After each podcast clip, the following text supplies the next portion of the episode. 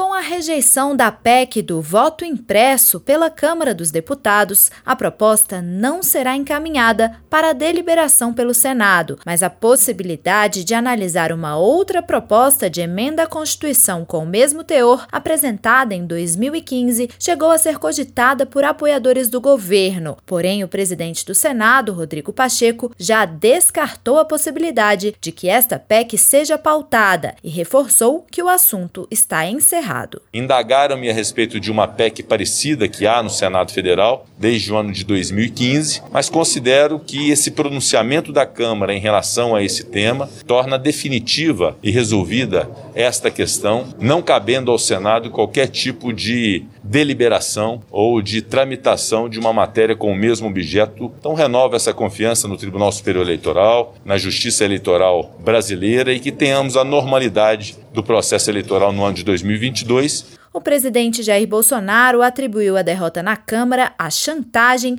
e medo de retaliação por parte dos deputados. Parte da outra metade que votou contra, que entendo que votou chantageada, uma outra parte que se absteve, né? Não são todos, mas alguns ali também não votaram com medo de retaliação. A PEC do voto impresso precisava de 308 votos favoráveis para ser aprovada na Câmara dos Deputados, mas só alcançou 229 e com isso foi arquivada. Outros 218 deputados votaram contra e 65 se abstiveram, contribuindo para a derrubada da proposta. Da Rádio Senado, Marcela Cunha.